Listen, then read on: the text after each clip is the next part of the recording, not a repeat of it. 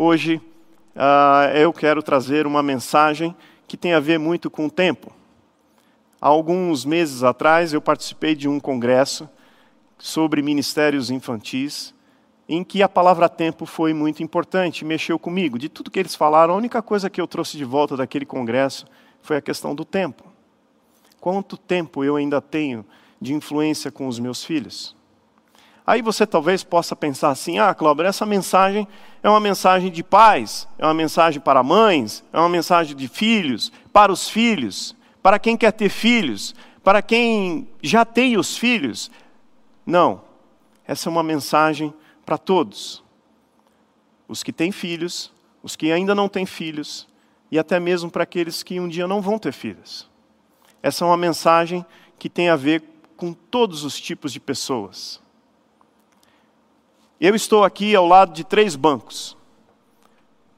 Cada um de vocês está sentado num desse banco. Todos nós sentamos, estamos sentados em um desses três bancos.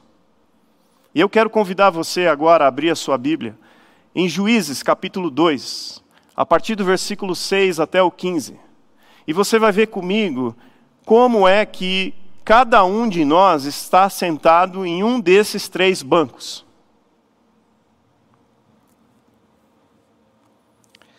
Juízes, capítulo 2, versículo 6, começa dizendo o seguinte: Depois que Josué despediu os israelitas, eles saíram para ocupar a terra, cada um a sua herança.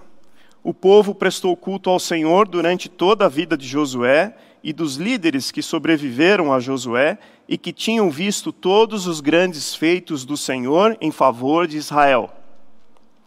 Josué, filho de Num, servo do Senhor, morreu com a idade de 110 anos. Foi sepultado na terra de sua herança, em Tinat-Eres, no montes de Efraim, ao norte do monte Gaás. Depois que toda aquela geração foi reunida a seus antepassados, surgiu uma nova geração que não conhecia o Senhor e o que ele havia feito por Israel.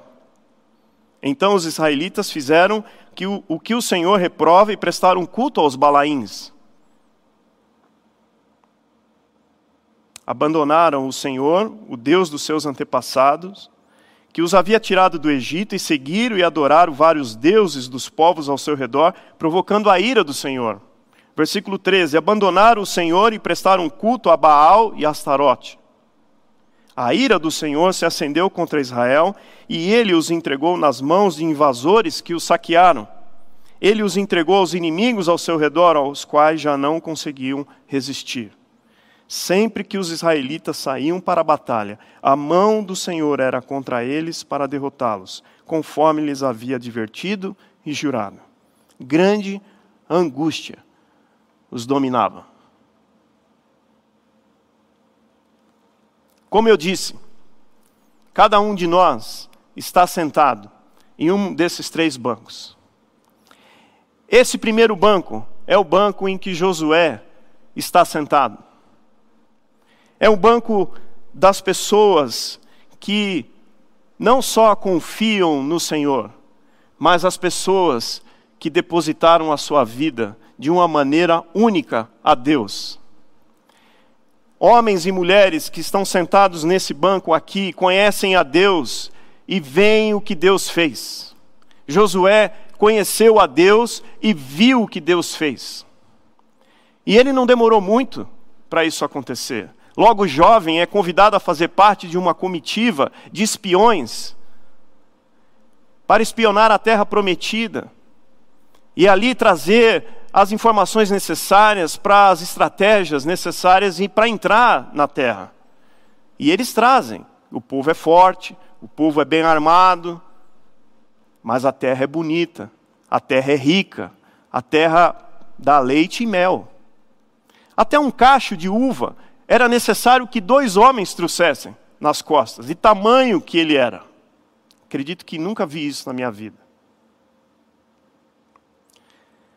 Ele foi um dos únicos que daquele grupo teve coragem de dizer: apesar do tamanho desses guerreiros, apesar do tamanho das fortalezas, nós vamos vencer porque o nosso Deus está conosco. Esse é o banco daqueles que têm uma intimidade com Deus que traz a eles não só a confiança, mas um desejo único de continuarem com o Senhor a cada dia. São aqueles que lutam, passam por vales de sofrimento e de provação da sua fé, mas continuam fiéis a Deus, continuam apegados à palavra, continuam apegados à vida de oração.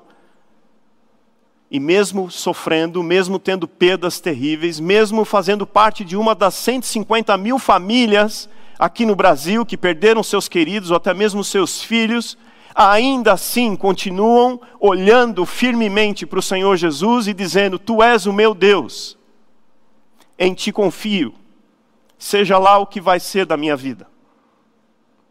Assim foi Josué, ao longo de sua vida, ao enfrentar e ter que liderar todo Israel, a levar esse povo a entrar na terra prometida a vencer as muralhas de Jericó de maneira sobrenatural. Josué viu. Por isso, Josué, ele faz parte dos que sentam nesse banco, nesse primeiro banco.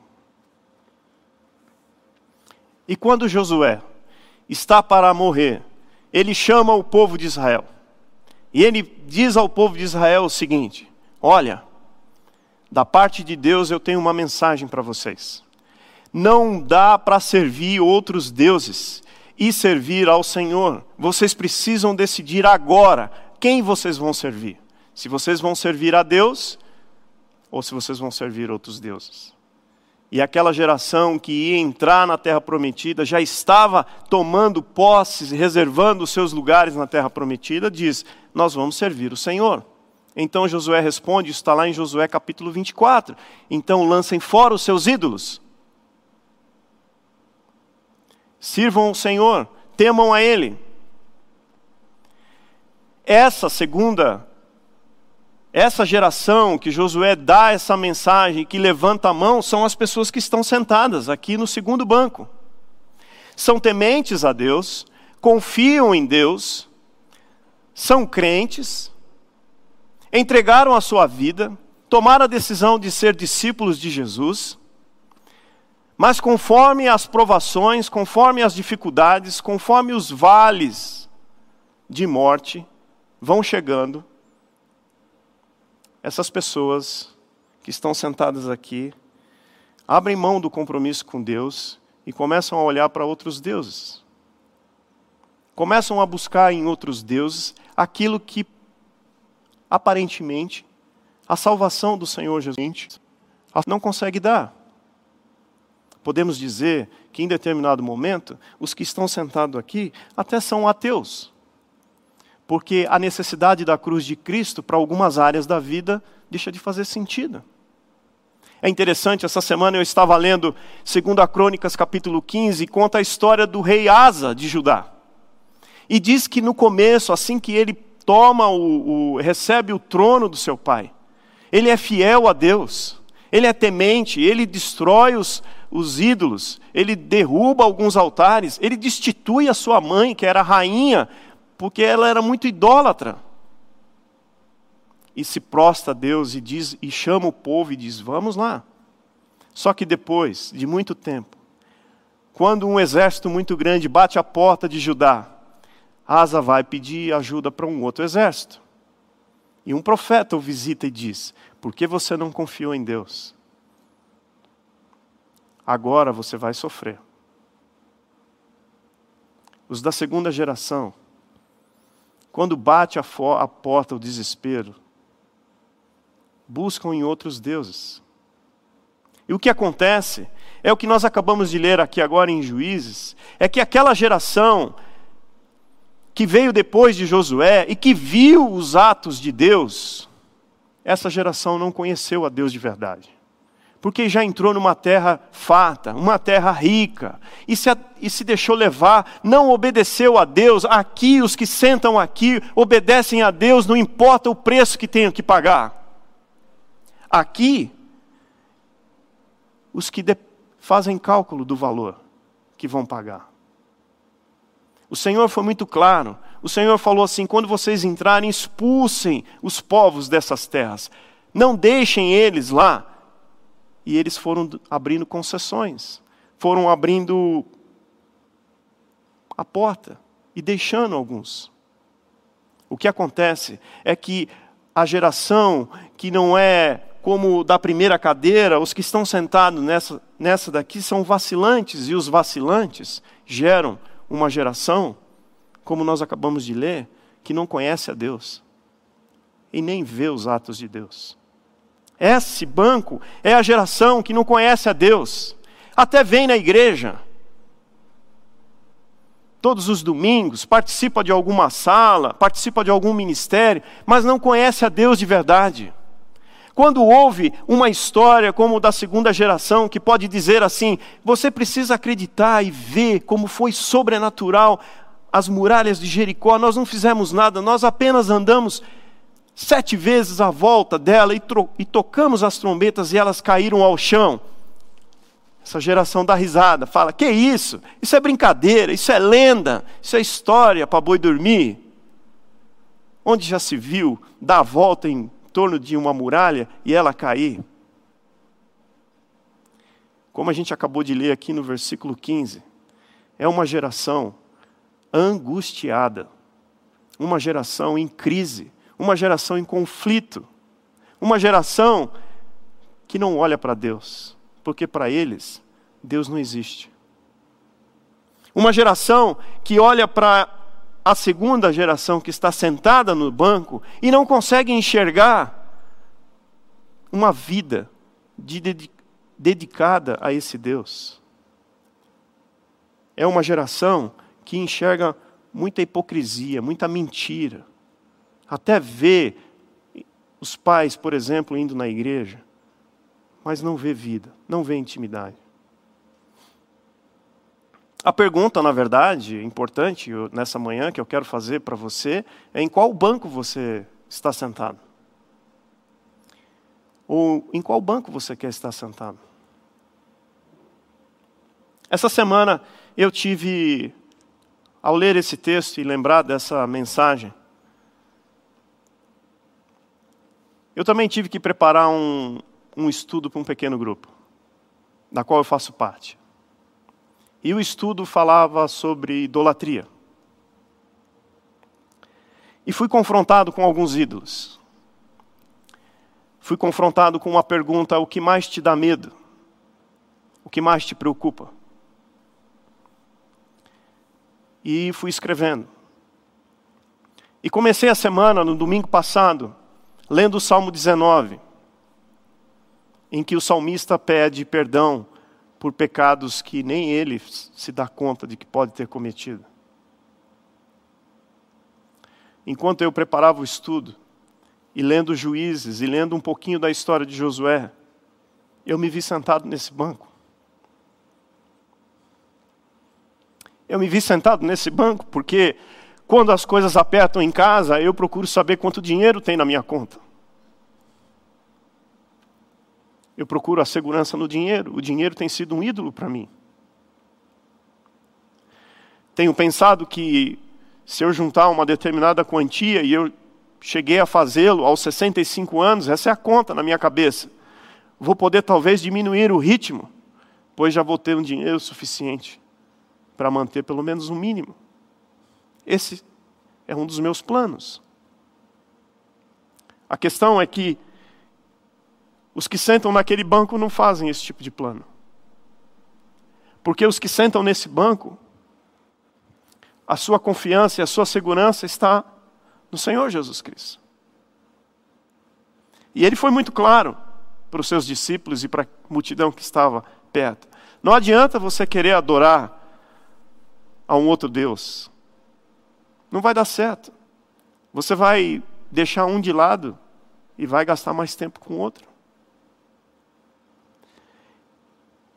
A dor no meu coração é que eu não quero os meus filhos sentados naquela ali. Eu não quero que os meus filhos amanhã e os filhos dos meus filhos digam: não conheço Deus. O Senhor Jesus foi um homem bom, um homem de luz. Não. Eu desejo que os meus filhos sentem naquela, naquele banco. Que os filhos dos seus filhos sentem nesse banco. Que eles depositem a sua vida na mão de Deus. E eu não conheço, pelo menos estou vivendo isso agora, acontecendo essa semana. O que Josué fala no capítulo 24.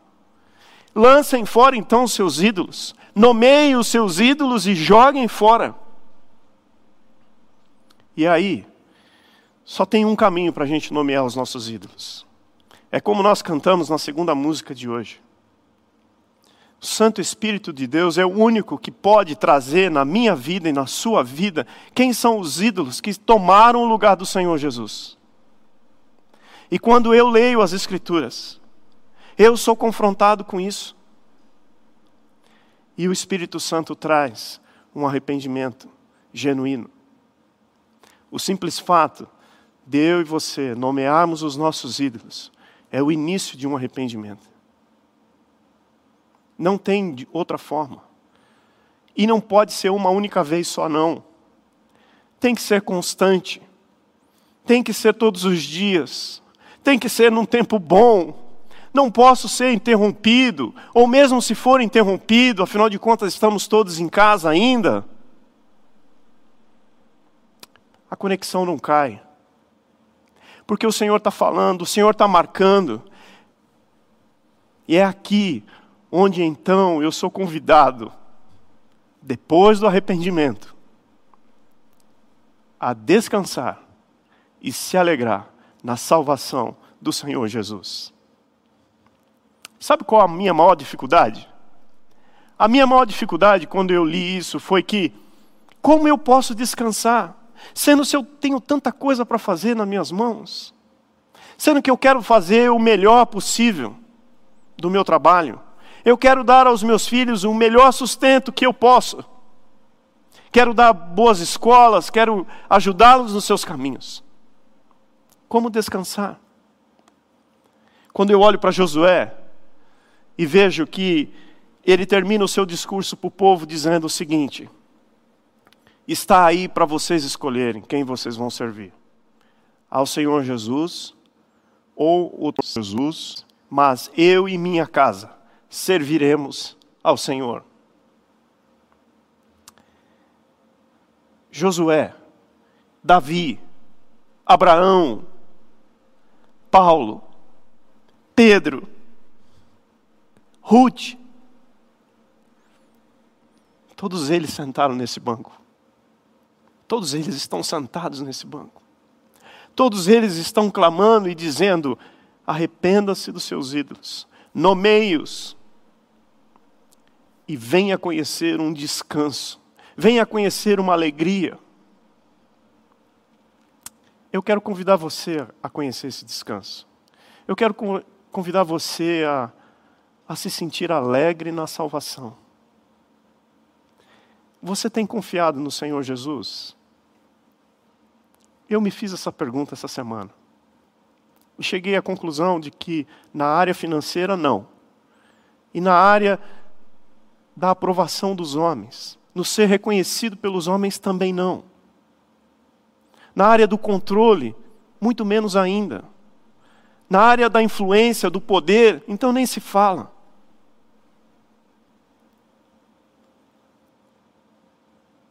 Mas eu não estou descansado.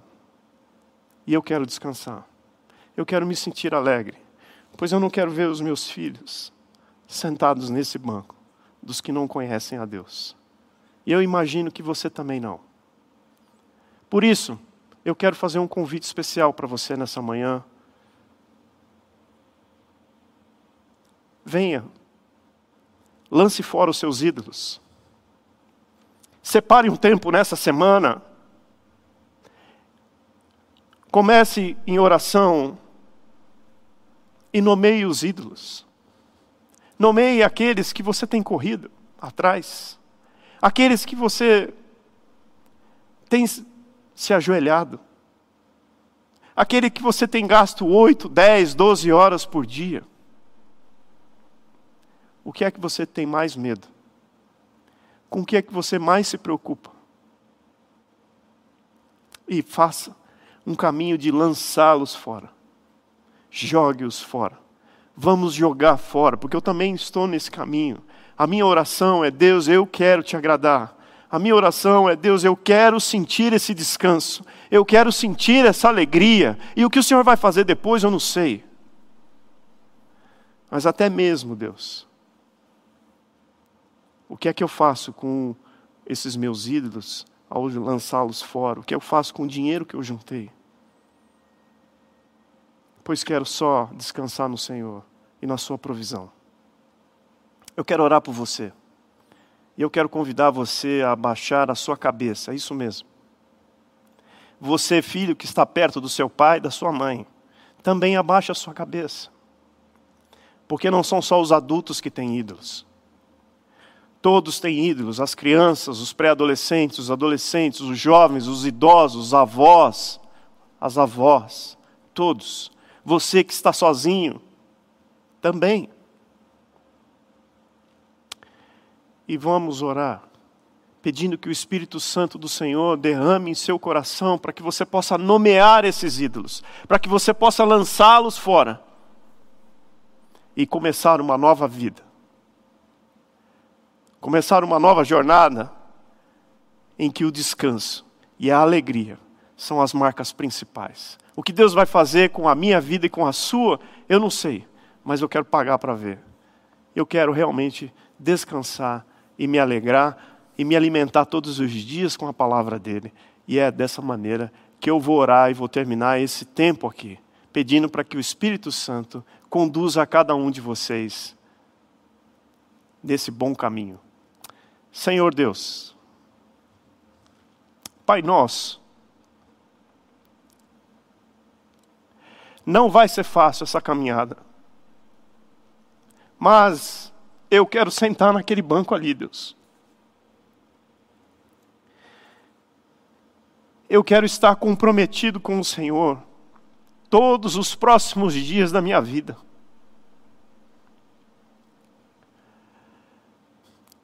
Seja o que custar. Seja o preço que eu tiver que pagar, Deus. Pois eu não quero ver os meus filhos e a minha geração sentada naquele banco. É minha responsabilidade gastar tempo com eles para que eles conheçam o Senhor e eles também sentem aqui. E eu oro também, Deus, por todas as famílias que estão nos assistindo, por aqueles ainda que nem formaram família, mas têm esse desejo no coração. Que o Senhor os leve para um caminho de arrependimento, de descanso e de alegria. Que nós, como tua igreja, possamos sentar ali naquele banco, Deus. Um banco de servos do Senhor que possamos nos ajoelhar todos os dias, num sinal muito claro para o nosso coração de que nós só adoramos um Deus, o Deus que nos criou, o Deus que criou todas as coisas. E quem vai cuidar do dia amanhã? Quem vai cuidar no dia, no final do mês? É esse Deus. É esse Deus. Estenda a sua mão Espírito Santo de Deus. Chegue de encontro àqueles que estão angustiados, Deus, buscando nas coisas e nas pessoas um motivo para continuar vivendo. Renova os seus corações e lance fora os seus ídolos, Deus. Leva-nos para esse caminho de devoção, de viver junto contigo. E é só no seu poder que nós vamos conseguir. Que o Senhor traga a paz, que traga a sua graça, a sua esperança, o seu amor. Em nome do Senhor Jesus. Amém.